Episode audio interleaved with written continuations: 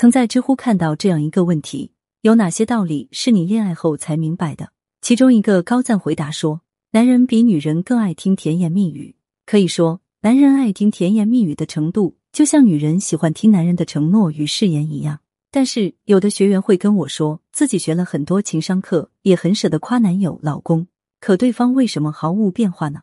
其实，所有行为指导的背后都是有心理学依据的。今天我们用心理学理论来跟大家聊聊，到底怎么夸才是真的夸？什么样的赞美才能让对方真的感受到，并且给你更好的反馈，形成良性循环呢？一字体的雄心来自静音。芝加哥大学教授科胡特认为。一个人最初的雄心是来自母亲的静音，可以想象母亲是孩子的镜子，她可以照见孩子的情绪、情感和各种反应，并给予孩子共情的回应。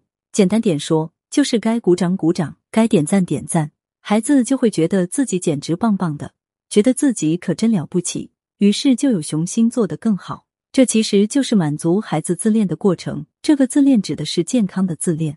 科胡特认为，健康的自恋会带来很多成熟的品质，比如创造力、智慧、让别人开心的能力、责任心等等。而一个人如果要发展的更好，没点健康自恋是不行的，否则遇事总是否定自己、看不上自己，很难变好。这里可以看得出，科胡特非常明确的指出，静应是在满足孩子的自恋，也就是说，你夸谁就要夸到他心里去，夸到他的需要上。但我们很多人仅仅把夸奖当成了一个行为，满足的不是对方的自恋，而是自己的自恋。比如孩子考试不错，父母觉得这是孩子给自己争气了，给自己长了脸，于是夸奖鼓励孩子。比如家族聚会，让孩子背诗、唱歌、表演个节目，父母觉得这孩子就是能当众给自己挣面子，于是大力表扬孩子，一顿拍巴掌。感情中也是一样，很多人夸对方可能是为了控制，让对方听自己的。那也是满足了自己的需要和自恋。二，经营不足的结果，很多人会担心一个问题：老师，我把他夸飘了怎么办？我感觉不会夸人，他没什么值得我夸的，不会夸，不愿意表达欣赏。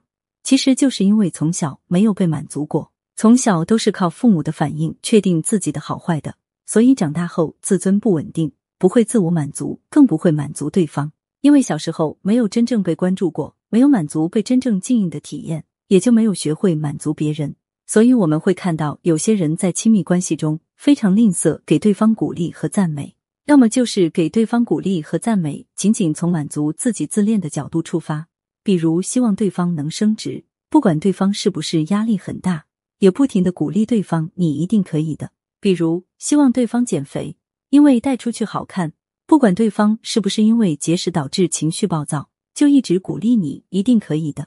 或者，比如希望对方能做家务，一旦对方做家务就开始大加赞赏，那么对方啥感觉呢？对方不会觉得这是鼓励，只会觉得自己被要求着。我们还是孩子的时候，父母用鼓励的方式能让我们真的去使劲做更多，是因为小孩子的世界观尚未形成，并且需要依赖父母生存，所以父母的期待，不管是命令式的还是诱惑式的，他们都会去满足。但现在长大了，我们的另一半也是成年人。对这样的带着诱惑和目的的赞美，会很明确的感受到意图。一次两次还能因为被夸觉得开心，次数多了就会觉得心烦，觉得自己被使用了。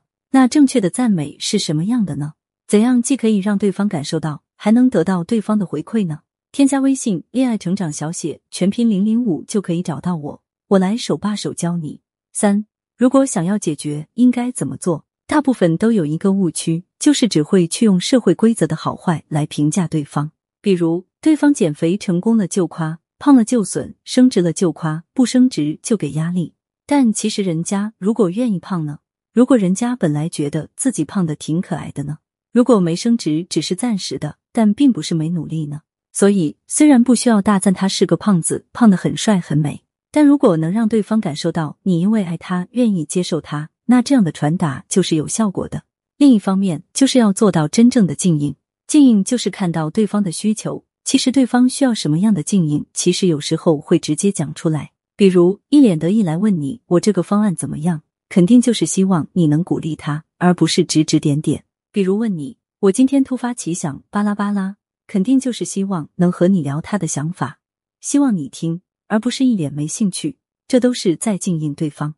反过来说，如果对别人的要求很多，或者无法经营他人，也说明不能接受自己，对自己很多苛责。如果能先学会接受自己，看到自己的真实需要，并且能先做到关注自己，也就更容易真的关注他人。想要我手把手辅导你，让你的爱情升温，提升魅力，提升吸引力，请去节目主页里复制我的微信“恋爱成长零零五”，添加我获得我的分析哦。也可以搜索订阅我们的公众号“恋爱成长”，获得更多恋爱技巧和成功案例总结分享。喜欢我们今天的内容，或者想要参加更多免费活动，搜索订阅公号“恋爱成长”，我们会有不定期福利发放，还有好礼相送哦。